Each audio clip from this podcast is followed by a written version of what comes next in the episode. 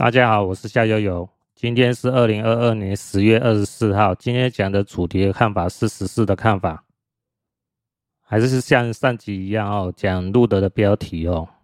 十月十一号，《人民日报》发表一篇文章，标题是“动态清零可持续，而且必须长期坚持下去”，验证路德社情报。动态清零至少持续二十年。关于这一点呢，要讲一下哦，因为这个就是这个未来的趋势呢，动态清零呢会一直延续的下去。那这意味着什么呢？路德呢有做一番解释哦。我的印象是说，哈，就是持续的折磨中共国里面的人民，让里面的人呢吃不饱、饿不死，生活过得很困苦，逐渐消磨这些人的意志，让这些人呢没有任何的斗志。就只是为了生存而下去而已。那这些人最后呢？因为中共官方的洗脑嘛，说啊，我这是为了你好，所以才是说做封城的动作。那你们这些人会有经济上的损失，种种的不方便，这都是为了你们好。为什么呢？你看国外的情况很糟嘛，都受到疫情的影响嘛。那当然，国外的讯息都是由中共官方的媒体来控制住，去表现出国外的种种的不方便，会远胜于中国境内的情况。那当然就是断章取义嘛，哦，东拼西凑嘛。截取出哦，中共想要给你看的国外的情况很差。那当然啦，应该情况，我说的情况哦，是说国外的情况哦，就是中共国外的情况哦，应该还会更不妙。我这样宣传才有意义嘛。啊，如果你说国外的情况，啊，中共国外的情况是歌舞升平，大家过得都还蛮不错的，哦，除了物价有一些上涨之外，那这样子的话，你怎么去说服中共国内的人要咬紧牙关继续动态清零下去呢？对不对？所以这个就是我去判断哦。第二次超限生物战呢，有可能会再次爆发。那大家大家就听听看，参考就好。因为是说，如果你要说服中共国内的人民，你一定要有相应的搭配嘛。那你国外的情况也要相应的不妙，你这样去宣传才会有力道。所以，第二次超限生物战的爆发是我们要值得去留意的哦。那待会有一个新闻，大家看了就知道哦。好，继续下去哦。美国前国务卿庞贝尔说：“警惕中共国在北极的军事野心。”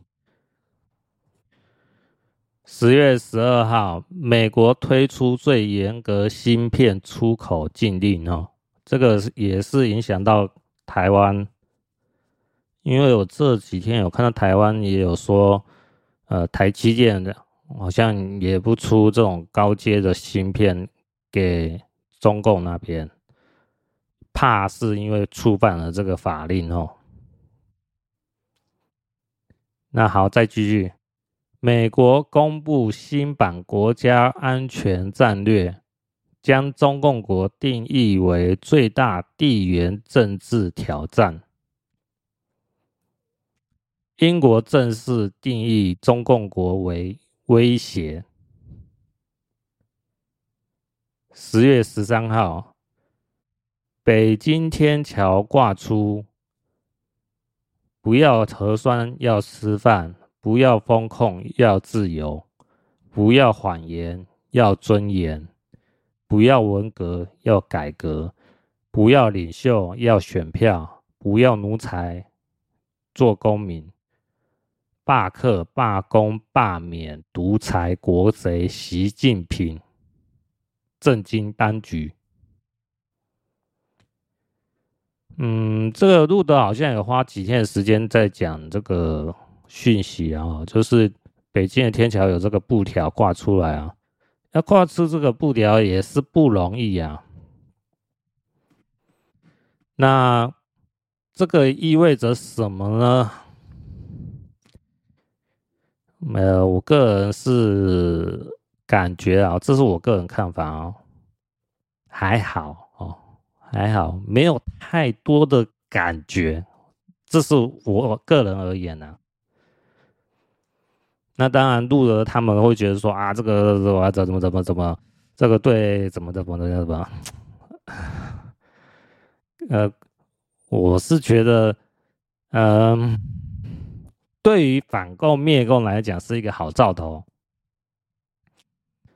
但是对于整体的趋势大来讲哦，就是一个你对一个邪恶的政权来讲哦。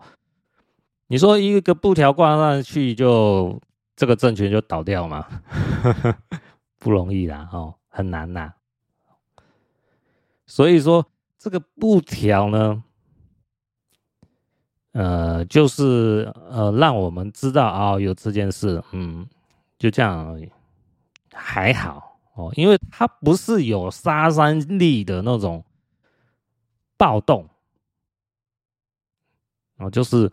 你有成千上万人哦，像呃天安门事件一样，数万人哦站起来抗议，组合在一起哦，这个就是一个明显的标志了，这个就有探讨的可能性了哦，就是意味着未来可能会有一些变化的可能性了。那现在贴出这个布条，要做这方面多方面的描述的话，我是觉得。必要性不大，好，所以就大概知道了这件事就好了。那在十月十四号，哦，路德的会员节目有讲到认知干预、战略欺骗的新视角。呃，我看我待会讲完这些标题以后，还有没有时间，我再继续讲哈，这个。这一集很重要哦。这一集为什么重要呢？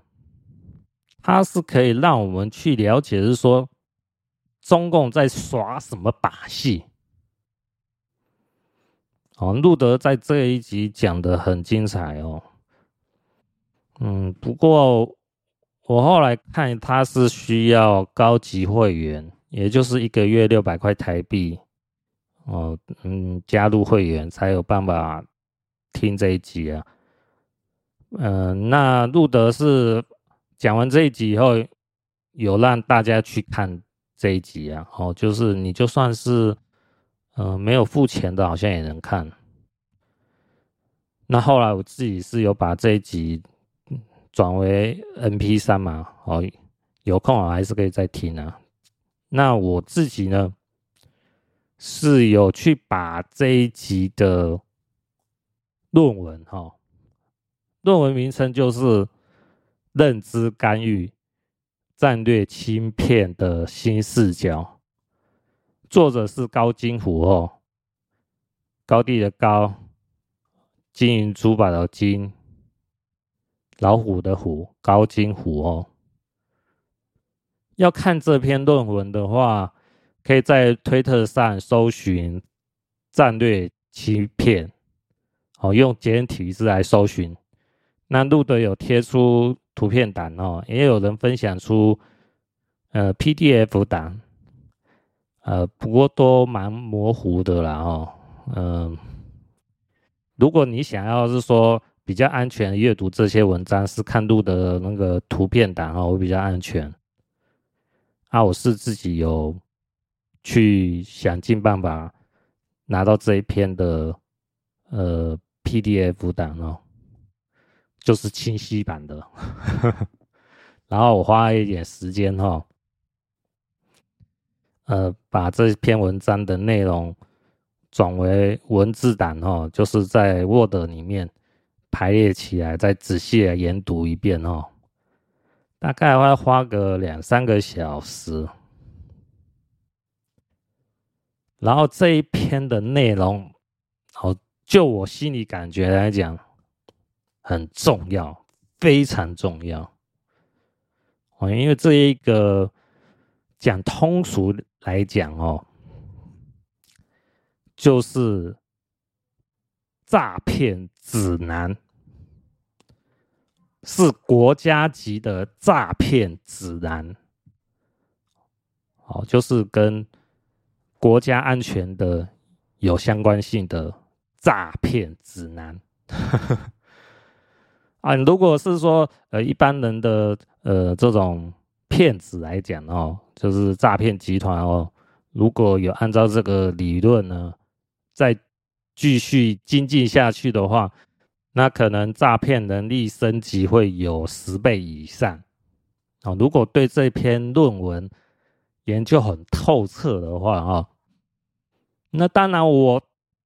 介绍这篇文章不是让大家提升诈骗能力哈，这不是我的用意啊哦，而且我也是坚决反对这种诈骗哦，因为我对这种诈骗也是很恨之入骨啊哦，而且骗人者也会被人家骗哦，这个就是一种因果报应啊，我们还是要坚信哦，做好事哦。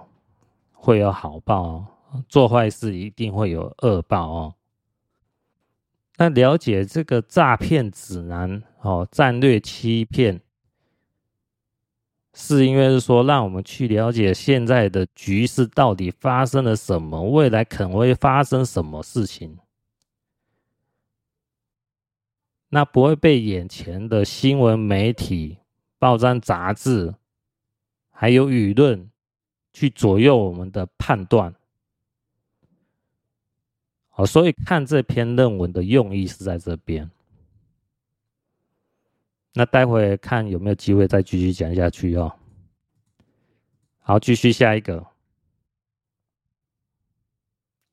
十月十五号，二十大预备会议，习近平一人坐在主席台上。李克强、江泽民、胡锦涛等全部坐在台上的份都没有，坐在台下只有鼓掌的份。好，这意味着是说，习近平已经是属于称帝了哦，就像是登基皇位一样哦，一人在上，万人在下。十月十六号。习近平二十大登基报告邪恶至极，报告如何用欺骗文字和语言隐藏其真实行动。哦，那路德在这一集讲的内容呢，我都蛮认同的哦。基本上，你如果去看他这个报告的内容，哦，一般人是看不出所以然的哦，因为你看不出很。尖锐的文字，针对性的说要他要做什么，中共要做什么，你看不出很明确的目标。那路德的解读呢，就讲很简单嘛，就是要灭掉美国嘛。但是中共在其报告上面写的内容呢，都会写得很隐晦。哦，就是讲的一些。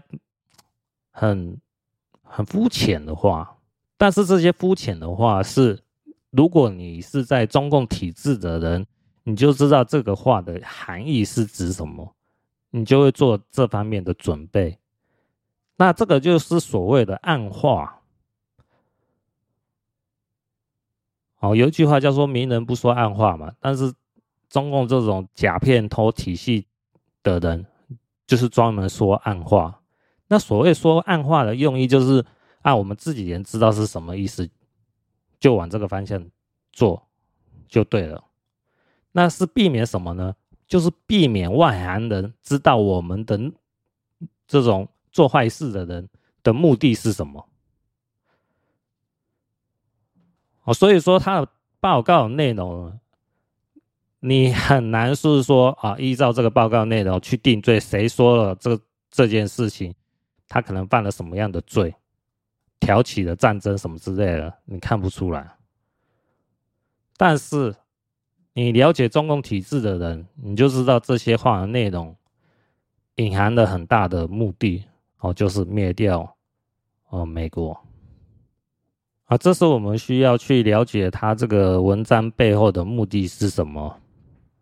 那当然可能会有人说，啊，这是你呃路德你逍遥有讲的，是一一种过度的解读，有没有可能是这样？我是认为你可以看往后发生的事情，再去判断会不会是。过度解读。如果各方面的讯息再往后是逐渐的可以看出来是跟美国有敌对的话，那就可以去验证是说，呃，中共呢对美国是不怀好意的，两方起冲突只是迟早的事而已。好，继续下一个。十月十七号，中共高层纷纷表态，党代表会犹如效忠习近平宣誓大会。十月十八号，美国国务卿布林肯说，习近平的中共已经从根本上不接受两岸现状，将以更快时间拿下台湾。西方世界意识到，习近平称帝就是将对内更加专制，对外更加嚣张跋扈，准备好与美国全面冲突。十月十八号，美国推出生物防御战略及实施计划。这意味着是什么？这意味着美国也在防中共要发动第二次超限生物战。哦，跟我刚才讲的内容是有相关性的哦，就是动态清零将持续并且长期坚持下去。那这个是中国人民日报讲的内容嘛？他一方面要对内维稳，对外也要有相对应的手段。那这个手段就是有可能是第二次超限生物战。那美国呢，也要防着这一点嘛，要不然再一次二零二零年三月的新冠病毒爆发到现在还没有终止嘛。要是再爆发一波莫名的病毒出现的话，那你说对全球的经济还有安全来讲，会有多大的影响？好，接下来，俄罗斯两架核轰炸机突袭阿拉斯加经济专属区，被驱离。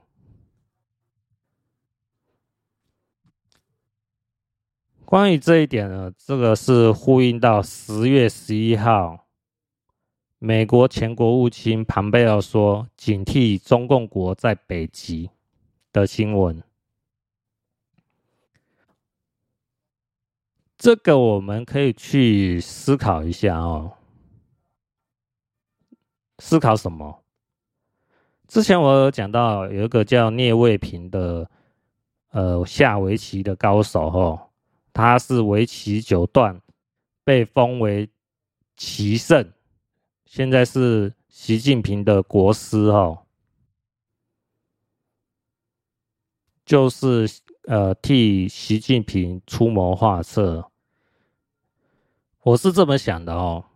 如果你把全球的地图呢摊平来看，然后你再把每个区域呢再划分一格一格来看，那就是像棋盘一样的。然后你再把这个棋盘呢放个黑子啊，放个白子啊，放下去呢就是下围棋了。那下围棋呢？现在有三个地区呢，我认为是蛮关键的。东北亚，也就是日本、韩国、台湾这个区域哦。再来东欧，就是乌克兰。再来北极，哦，就是阿拉斯加这个区域。这三个区域呢，呃，就是下围棋的重点的区域，也就是中共和俄罗斯在这三个区域会搞鬼，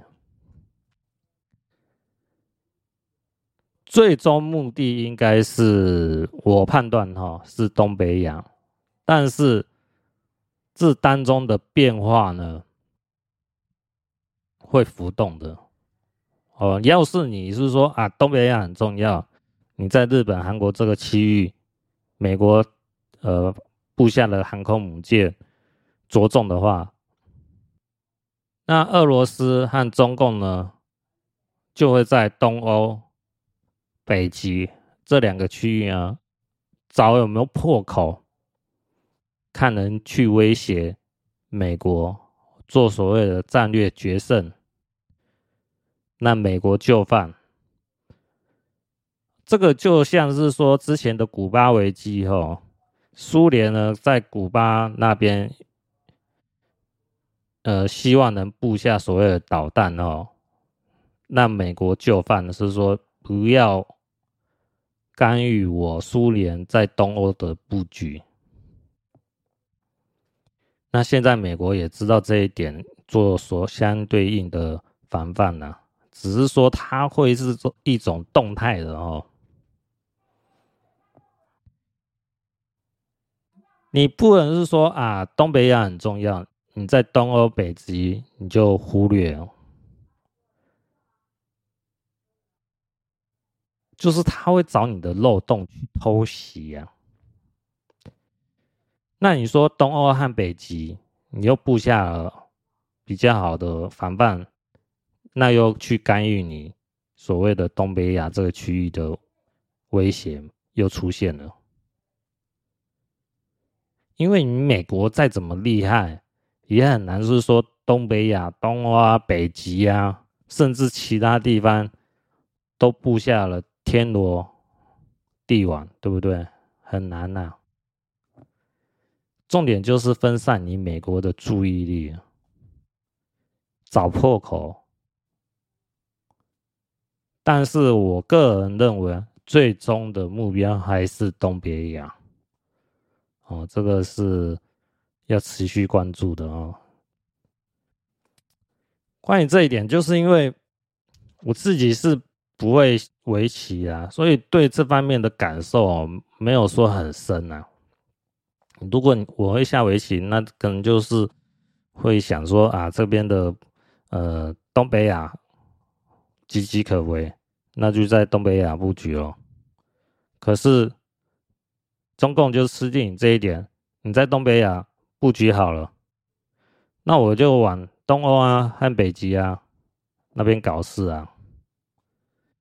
按、啊、你东欧要是被搞事，突破缺口的话，也就是乌克兰被彻底压倒的话，那像是波罗的海三小国啊，哦，那些芬兰啊、北欧国家啊、瑞典啊、瑞士啊什么的，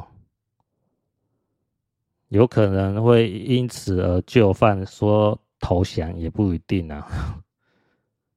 这个就是要怎么样去维护住北约的团结。还有东北亚的安全，而是美国所要烦恼的地方呢。那现在北约的情况，德国总理好像认同说，中共呢，呃，在他的港口里面投资哦，这个也是蛮奇怪的情况呢，就会怀疑是说，你德国总理。跟中共是不是有一腿啊？这个也是觉得说哈，北约不是那么团结去应对这场呃中共和俄罗斯的结盟，所以我们哦整体来讲不是那么乐观，哦，就是西方世界的那种和呃。国家与国家的合作呢，不是那么团结，各有各的小心思啊。那这就让我想到春秋战国时期嘛，秦始皇要统一中国的时候，就是利用哦，你这些国家哦，各有各的利益的纠葛。本来是说啊，你这些呃。战国七雄这些国家，嗯、可能是要联合起来，要对抗我秦国的侵略啊，但是还被秦国的远交近攻一一打破嘛。那、现在中共也是用这种类似的招数啊，远交你德国，然后。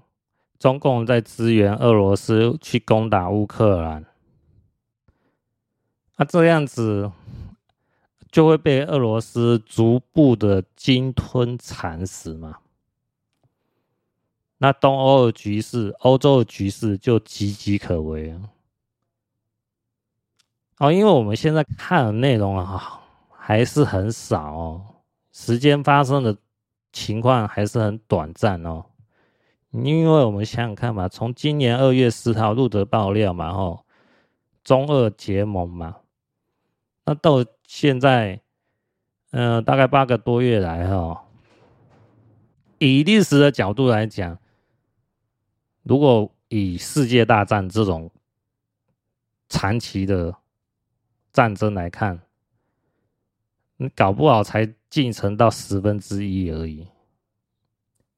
啊进程只有十分之一的话，你说真的，你要看出什么苗头出来，确实不是那么容易的事情，因为还没真正到精彩的那种阶段吧。火了，那这这，就是双方的冲突打来打去，然后死伤一大堆这种情况，我们目前还没看到嘛。所以你说，在这种前期呢，都是一种很模糊的状态当中哈，你要看出未来局势发展，要做出应对的啊决心就不会那么强烈。所以在这种前期的阶段呢，呃，路德就有讲到嘛，就是打美国、日本还有西方这些国家的措手不及嘛。措手不及，就是你这些国家呢，都还因为自己的利益呢，还在想着说，不要得罪中共，不要得罪俄罗斯，爱经济才可以继续稳住下去，才不会丢掉国内的选票。那也因此会付出相对应的代价嘛，就让恶势力呢持续的扩大、嚣张下去。最后到一发不可收拾，所以这种情况呢，会变得是说，令人会有某种程度的着急啊。就是我们都当然都希望的是说和平嘛，但是你和平之前要做出相对应的手段去制止恶势力的扩张嘛。但是我们目前没有看到很明确的制裁手段出来，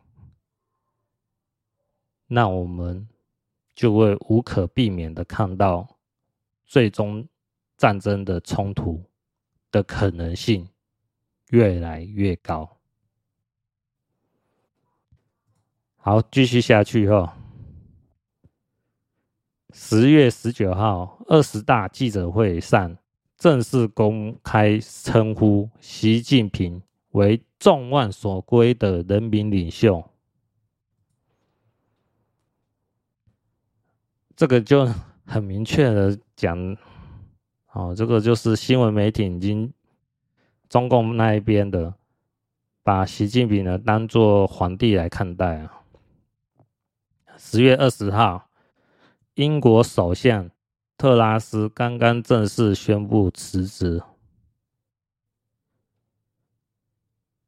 俄罗斯外交部警告西方已无限接近与俄罗斯发生全面战争的底线。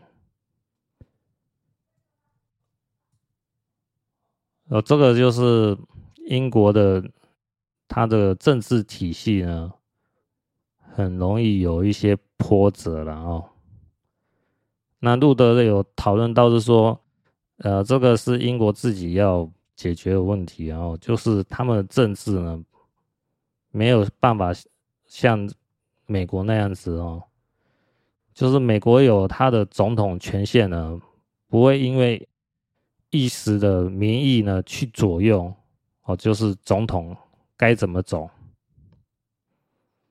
那英国的这种好像是属于内阁体系哈，就很容易因为你内阁阁员哈投出不信任票之类的，那你英国首相呢，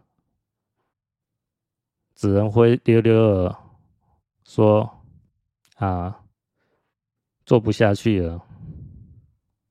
除非真的很厚脸皮啊，哦，一直坚守在那个位置上呢。但是，一直坚守着位置上呢，好像前首相约翰逊呢，就会被自己的阁员倒阁下来，那你自己首相呢，也不得不下来。所以，他的政治体系不稳定呢，哦，就是英国很致命的弱点。那看这一段时间有没有办法立法去改善，然后要是没有的话哦，啊，就前面讲的嘛，西方的政治的结盟哦，去对去对抗恶势力的结盟呢，就是一波三折了。好，英美本来是联手在一起嘛，但是英国呢，现在。反共的、灭共的特拉斯，哦，好像是女首相嘛，上位四十多天就被拉下来了，这个不是好兆头啊，对不对？嗯，这意味着是说，现在考验着英国能不能推出一个强势、强悍的。首相呢，去对抗所谓的这方面的政治上的波折，坚定的对抗俄罗斯和中共。我看能不能出现像丘吉尔这样子的首相哦。好，接下来十月二十号，美国海军上将说。随时做好两个月内中共国入侵台湾的准备。布林肯承认，相当接近与俄罗斯的全面开战呢。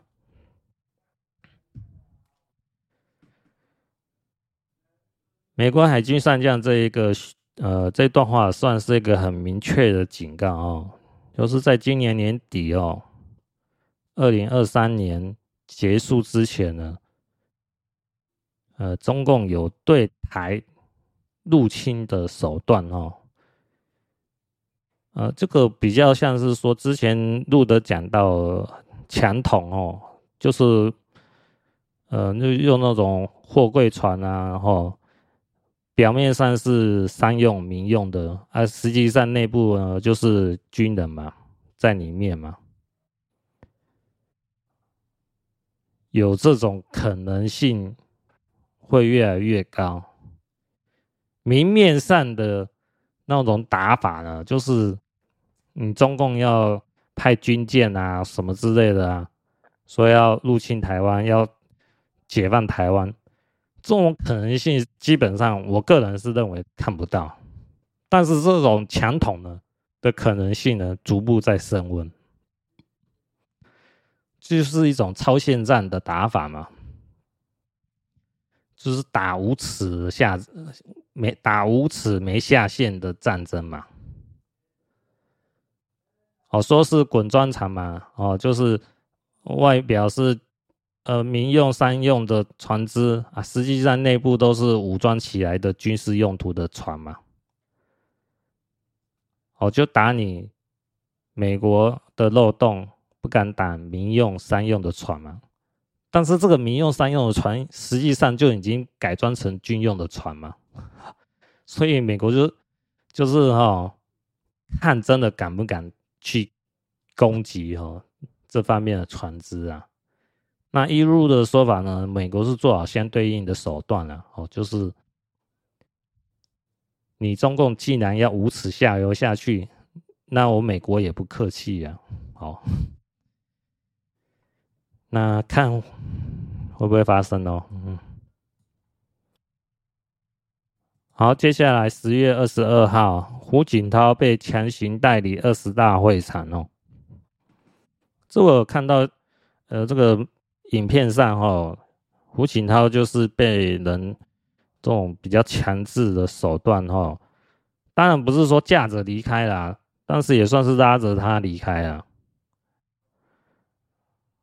那一路的说法呢，就是习近平的目标呢，就是把胡锦涛哦、江泽民、邓小平呢的存在呢，把它盖下去哦，变成呃，中共开国就是毛泽东嘛，再来就是现在的习近平。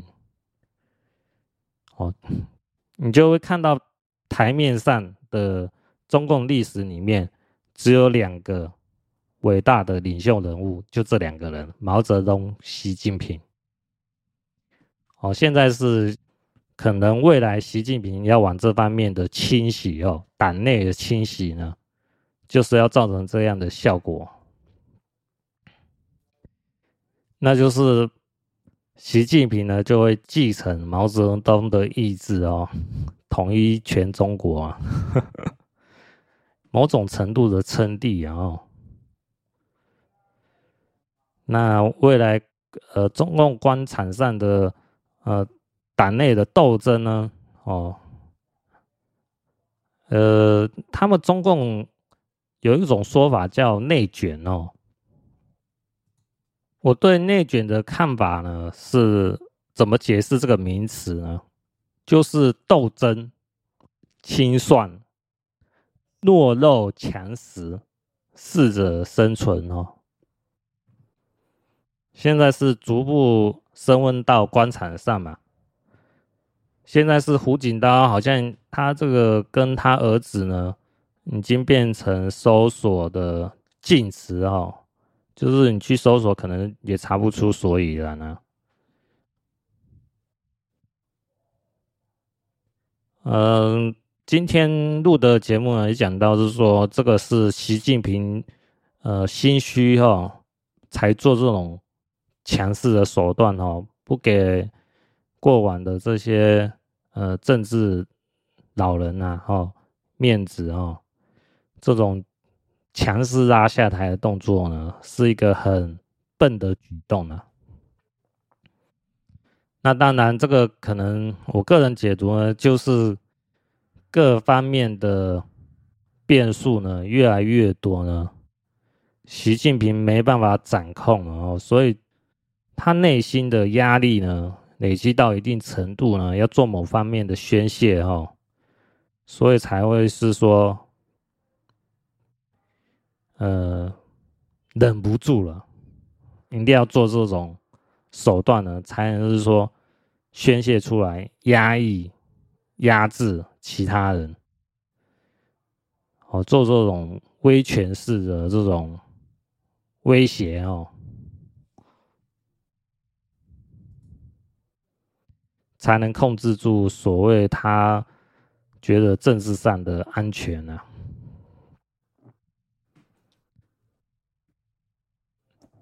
那我个人是觉得，就我是不大关心中共官场是怎么互相斗来斗去的哦，那就是看他们会到某种程度的清醒到一定程度后，他们的步调会趋近于一致哦。就是可能是一种战争前的清洗，把一些内部不听话的声音消除掉，最后统一的口径对外发动战争。哦，这是可能不久的将来会看到的局势哦。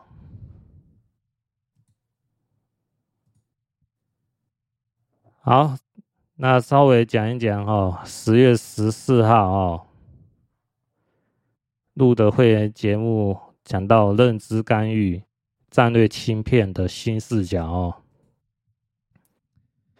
我也不知道我能不能讲得好了哈，我大概就是把我画的重点啊讲给大家听哦，大家呢就可以是说比较快速的抓住重点哦。这样子会看能不能比较好理解一点呢、啊？我看有没有办法再做其他的解释啊？那这篇文章呢，我是强烈建议大家哦，有空还是要看一下哦，你才知道说现在发生什么事情呢？跟这个参战略欺骗呢，呃，有很大的相关性哦。因为哦，你最近如果听路德的节目哈，你会听路德讲啊，这个是战略欺骗，战略欺骗，战略欺骗。如果你对这方面的内容不是有相对应的了解的话，你就很难理解什么是战略欺骗哦。那什么是战略欺骗呢？在这篇文章里面哦，它是有五页然后的论论文报告。那我自己是用文字排版起来，大概整理出来大概有十六页哦，最后一页是那个摘要的参考文献，然后啊，其他十五页我是排版出来，让我自己比较好理解啊。基本上就是一句一句慢慢看下来。啊，我在解读所谓的呃命理啊，哦，像八字啊、易经啊、大六壬啊，我都有这方面的习惯啊。哦，就是有要很仔细，一句话一句话这样看哦，你才能比较容易吸收进来哦。所以这个是蛮费功夫的哦。也很花时间呢，但是这个就是你不花一点时间，怎么去理解对方在讲什么？你才知道是说未来可能发生什么事，对不对？好，这篇文章呢就讲到说，谋略呢就是欺骗，情报是战略欺骗的依附体，没有情报。就没有完美的欺骗。这意味着是说，你情报所传递出来的讯息呢，就是你欺骗的主要内容。所以你要不断的发出欺骗的内容，你才能做出成功的战略欺骗。所以我们看到的周遭的新闻媒体、报章杂志，还有各方面的舆论呢，很有可能就是中共渗透进来到我们台湾，或者是说你在美国啊，在德国、法国啊，好，西方世界国家，日本、韩国都一样，都是一种舆论上的一种欺骗的内容，让你产生的判断性的误导，你就。会下出错误的决定，也就是说，我们台湾可能看得出会一些讯息内容，就是会觉得是说中共很强大，虎视眈眈，按、啊、我们台湾人要避免发生战争，只好选择妥协投降，接受所谓的一国两制，这个是。中共所要引导出来的舆论，所以我是觉得是说，你能不能看出这个破绽哦？就是你有没有这方面的省思啊？有时候是一种基本的判断哦。像我工作的地方，我跟一个清洁工讲，他就是说啊，中国很强大啊，哦，就很怕嘛。那我就跟这个清洁工大姐说：“你看我们台湾人哦，一些新闻媒体哦，都在骂美国，很少讲中共的种种的不好，这不是很奇怪的事吗？美国保护你台湾，按你现在骂美国是什么意思？对不对？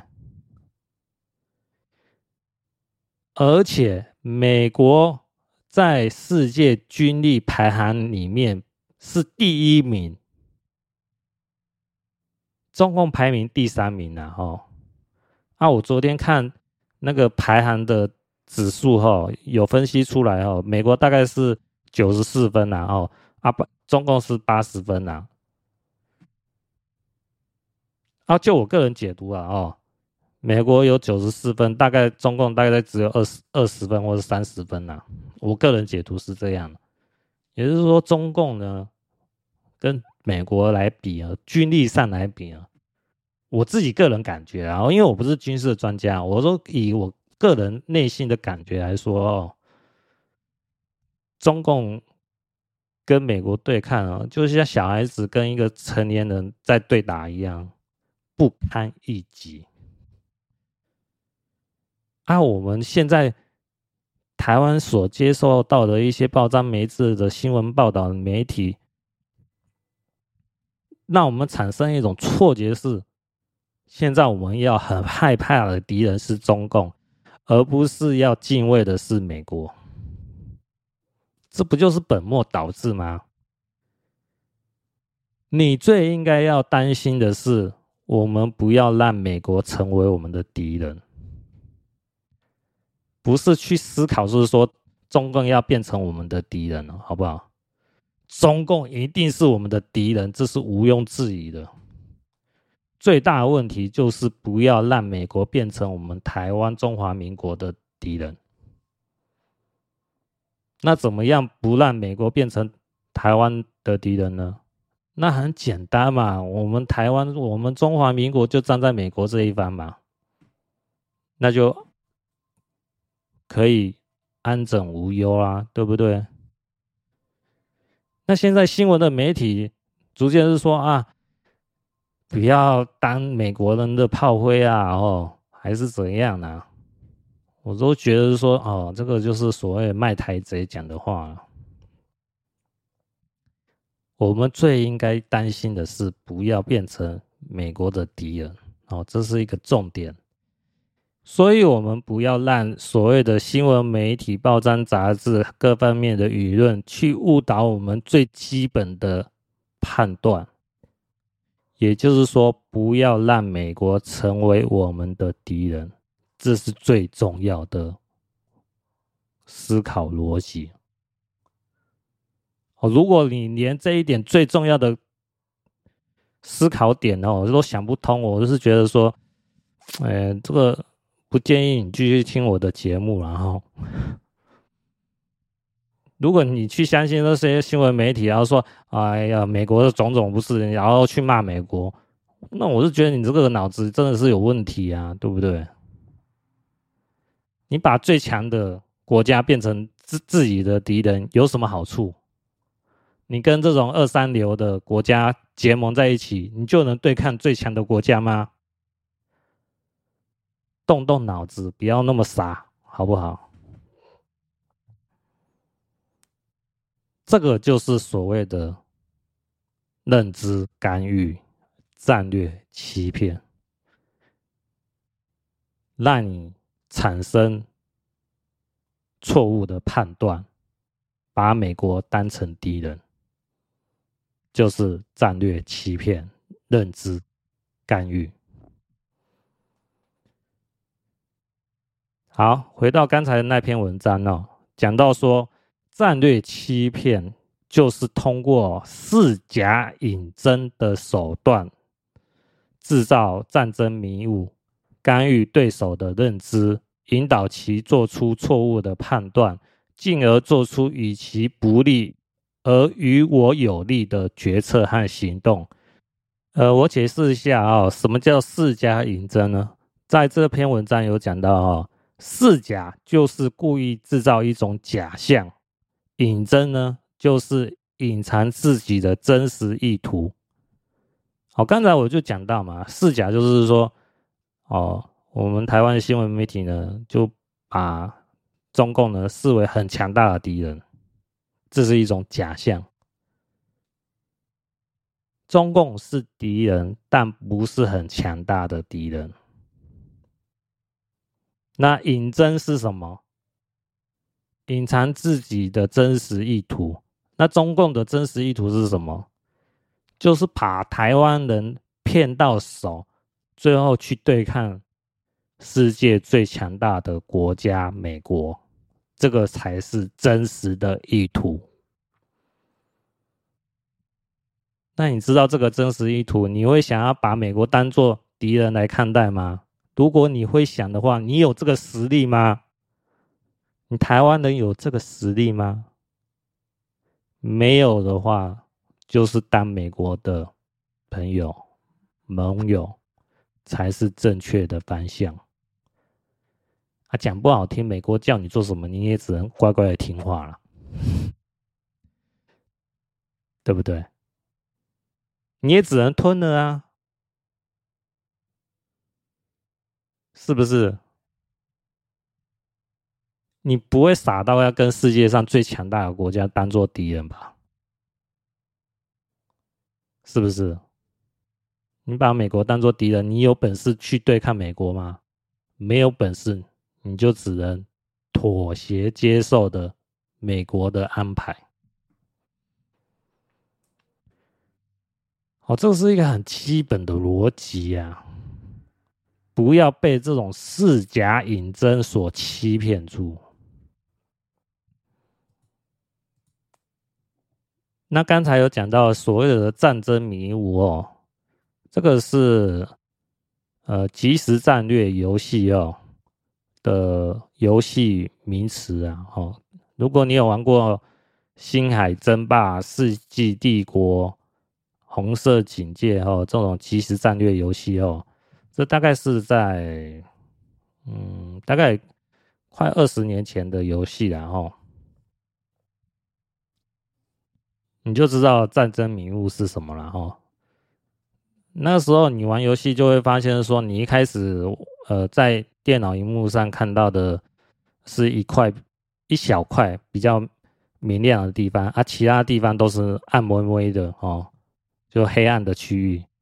啊，你只有操纵你所谓的呃所谓的村民啊，哦，或是手呃最集成的卡车啊什么之类的，然后去呃这种迷雾的边缘的时候，才能慢慢扩展视野。好，那那迷雾才会越来越少。哦，就像大航海时代之前，哦哦，你可能对这个世界的认知呢，就只在于你自己所居住的地方啊，其他的地方都是暗微微，你也不知道这个世界长什么样，除非你有地图嘛。哦，除非你派你的船只去扩展视野，你才知道这个世界长什么样嘛。但是这边所谓的战争的迷雾呢，就是。让你产生错误的判断，错误判断就是你把中共当作强大的敌人，然后把美国当作是说邪恶的、怂恿你发生战争的敌人。有句话讲得很实在啊，打不赢我就加入他，对不对？我们打得赢中共吗？打不赢，但是能加入中共吗？不行。为什么？因为如果我们台湾加入中共的话，你去想，中共打得赢美国吗？不行。那中共会加入美国吗？不行。那美国会不会屌打中共呢？肯定会。那如果我们台湾加入中共的话，美国会不会屌打台湾？肯定会。所以，我们一个基本逻辑，我们要投靠加入的是美国，绝对不是中共。哦因为你中共绝对打不赢美国嘛，那我当然只能加入美国啊，对不对？所以，我们不要傻傻的，别说什么和平统一哦，一国两制哦，什么这个什么两区什么之类的屁话哦。就相信的是说，加入中共就没事了。不好意思，肯定会出大事，因为之后中美会发生冲突。按你台湾能选择说，那时候我要加入美国吗？没办法啦。如果你加入中共的话，你只能受中共的左右嘛。那你台湾肯定会变成中共的炮灰啊！你怎么去挡美国的攻击？是不是？所以一开始就不能做出错误的决定，加入中共绝对是不行的，始终都要站在是说美国的这一方才是正确的方向。好，继续哈，这篇文章就讲到释放欺骗资讯，传递虚假图像哦。欺骗出去就是刚才讲的新闻媒体啊、报章杂志啊，把中共呢视为强大的敌人啊。哦，我刚才讲到哦，中共是敌人，但不强大哦。我们绝对要有这个认知啊！哈，真正强大的是美国，所以我们一定要站在美国这一方哦。传递虚假图像呢？呃，这让我想到哈，可能呃半年前还一年前哦，就有一个新闻哦，就是说啊，中共呢做某方面的演习呢，把台北啊哈的一些什么总统府啊哈，在什么好像新疆的什么地方哦，有在模拟一个城市哦，就是照样翻样的哦把。总统府的地理环境啊，copy 到新疆这种地区呢，作为建造一个好像模拟的战场。哦，这个就是虚假的图像。那当然可能会有人说，这怎么虚假的图像啊？对不对？啊，就是对方要模拟入侵台湾啊，是不是？但是我之前在讲过哈。中共不敢武力犯台，所以中共释放一个假的讯息的图像，是说我有拍出这个影片啊，就是，诶，怎么样准备入侵你台湾啊？那、啊、这个就是假的讯息，没有实力攻入台湾，但是我传递一个影片讯息，说我想要侵略你台湾，这个就是一个虚假的图像。好，这篇文章就有讲到。这个是误导对方的情报机构和决策者，从而导致其做出符合己方战略需求的决策。好，这个就是要误导台湾的政客，然后想是说让台湾的政客啊、领导阶层呢，最后接受“一国两制”、和平统一，哦，这种狗屁的协议啊。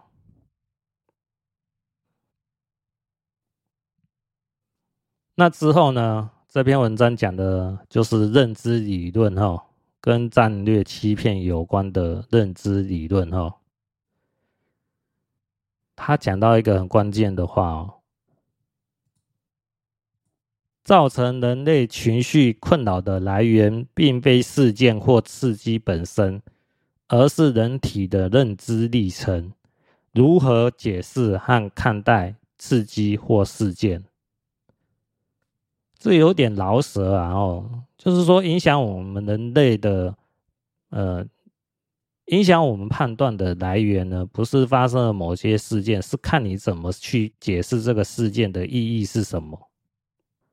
比如讲是什么？呃，以中共的想法是说，哈、哦，呃，两岸和平统一了，那你台湾人就不用担心。战争了，这个是跟中共、亲共、和舔共的新闻媒体或者是舆论节目呢，希望台湾人接受的方向是这么去解读、解释的。可是，如果你有去研究、去了解中共的话，你就知道这些解释呢。都是胡说八道哦，因为我们以事实来论证的话，西藏、新疆、新冠病毒封城、封区、动态清零，你就可以知道中共是不把人民的利益放在第一位的。人民是什么？人民就是草民。什么是草民？你有没有想到，是说你在户外踏青的时候，地上的草就是草民，随意蹂躏、踩踏，这个就是草民。你根本不会在意你地上的草，它会不会被你踩伤，会不会痛？这个就是草民。OK，了解吗？中共是把人民当作草民来看待的，随时都可以割除掉，当韭菜割除掉。不是人类，是草。他把你当做没有生存意志、没有感情、不会叫痛的草。那。你能不能去理解？就是说我怎么去解释看待所谓的两岸和平统一，其实就是胡说八道。这就是我的认知。我讲的有没有道理？你可以去查证嘛，对不对？现在发生的封城封区的情况，你认为在中共国内的人民过得好吗？哦，在 YouTube 有一些节目里面，你就可以看到。哦，那些人都会说啊，现在是疫情的影响啊，还有口罩的影响。哦，口罩的原因，呃，口罩的原因他是不敢讲说疫情啊，所以是讲口罩的原因啊。你看这些人多么怕哦，自己抱怨的话沾上了政治，然后被政治清算。这就是哦，我们要有一个基本的认知哦，就是以事实为依据来做判断，你才能做出符合现实情况的解释，而不是被他人操纵的解释所左右。好，继续讲啊、哦。战略欺骗与心理战的关系哦，心理战呢是摧毁对方的心理防线，欺骗呢是改变对方的认知，这两者既有联系又有区别。战略欺骗和心理战呢，都是资讯作战的核心能力和主要方法。是对受众的认知域进行影响，进而使其对局势的分析判断发生错误。哦，这个就我刚才就有讲到哈，新闻报章媒体哦，还有舆论哦，政论节目呢，就是误导我们哦。这都是属于呃心理战的，还有战略欺骗哦。因为它改变我们的认知，进而去接受所谓的和平统一哦，一国两制哦，这都是欺骗的手段呢。那战略欺骗呢，主要的对象呢是对方的决策者和情报机构；心理战呢的对象呢是针对群体，如敌方官兵和民众。是对群体或组织的认知操纵和影响，进行心理威慑，进而达到不战而屈人之兵的目标。这就是中共目前在做的事啊！心理战，发动舆论的这种宣传呢，让台湾人呢接受所谓的一国两制、和平统一哦，这是就是心理战。那还有一些其他的战略欺骗呢，就是引导、误导哦，台湾的决策高层呢，接受这种投降呢。好，继续哦，战略欺骗通过引真是假的手段，对敌方的认知进行刺激和干扰，顺应其先入之见，影响其认知系统。促使形成有偏差的认知或错误的决策，本质上属于认知干预，最终的目的是实现敌方的自我欺骗。呃，这个就是引真示假哦，就是隐藏其真实的目的哦，然后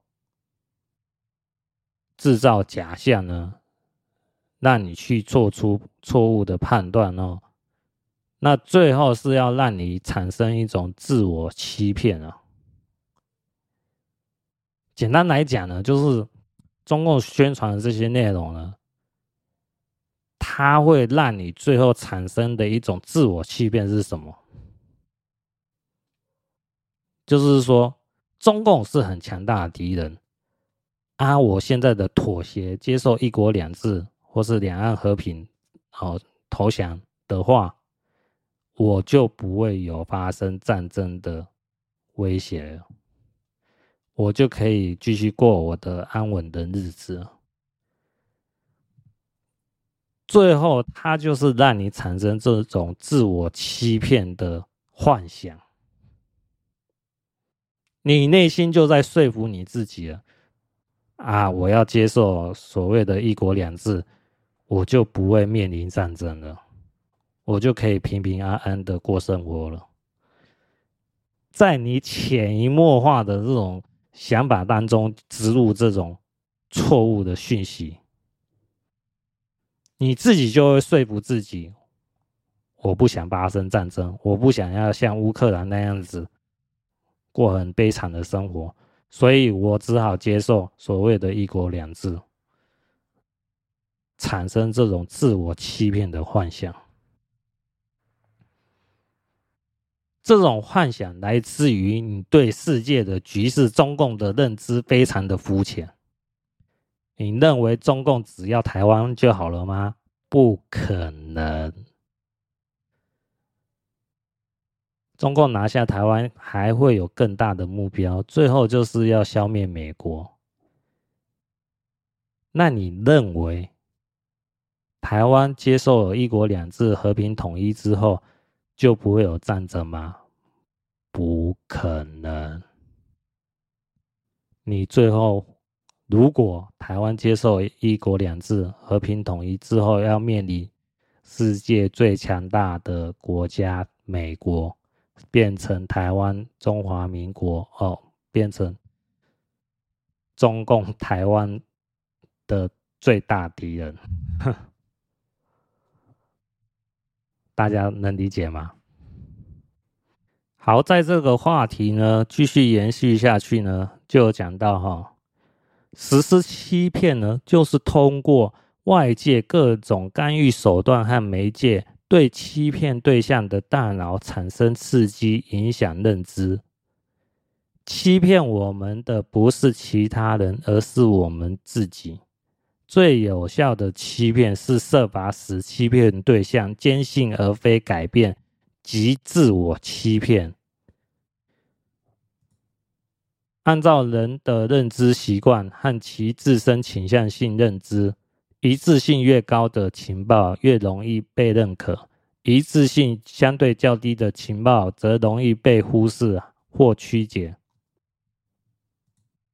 欺骗者的任务就是强化欺骗对象的倾向性认知，尽可能减少或消除与这种倾向性认知不一致的蛛丝马迹，让欺骗对象陷入自我欺骗。这让我想到大约两年前哦，回应一个网友的问题哦。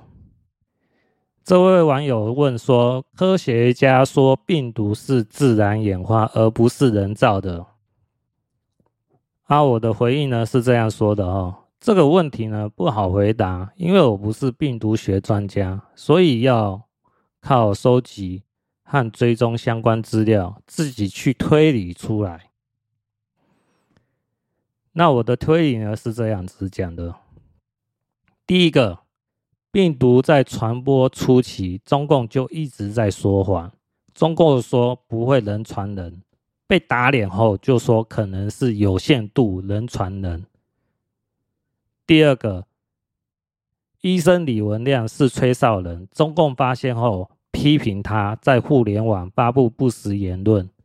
等李文亮死于这个病毒后，中共为了粉饰太平，封他为烈士，这个岂不可笑？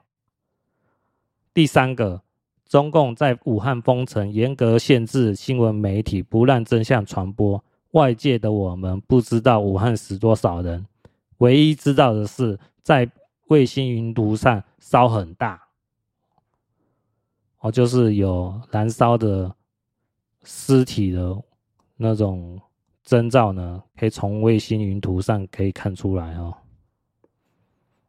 第四个，美国要求世界各国病毒学专家组团调查，中共拒不接受。最后，中共让共办 WHO 派人做做样子。我来过中国啦，但是我只是过客。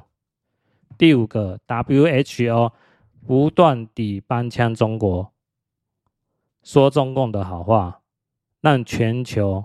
大多数国家轻视此病毒的危害性，结果就是今天造成超过五千万的病例哦，现在已经不止了哦，并且持续在增加中。当你发现一堆违背常理的事情，还会相信为中共说好话的科学家吗？我说的是我认为合理可信的，但是你不见得能认同。我年纪大了哦，没太多精力说服人呐。想要了解病毒的起源，还是要靠自己做功课。而这个就是说，刚才讲到的哦，中共就是在尽可能的去减少跟中共宣传这种认知不一致的蛛丝马迹。啊，这个我讲的这些点就是蛛丝马迹嘛。哦，我总共讲了有五点嘛。这是两年前我讲的文章，然后那一般人就是懒嘛，就没有心思去研究这方面的问题嘛。那新冠病毒呢，到现在两年前到两年后，呃，我看现在的数据呢，是全球确定病例数呢超过六亿了哦，死亡病例数。超过六百五十万人哈，你看两年前到两年后差那么多，两年前是五千万的呃确诊数哦，现在已经超过六亿了，这个就是所谓的蛛丝马迹哦，看你有没有去留意哈，你就能去判断。现在新闻媒体的是不是所谓的战略欺骗、干预你的认知？好，今天呢就讲到这边，下集再见，各位拜拜。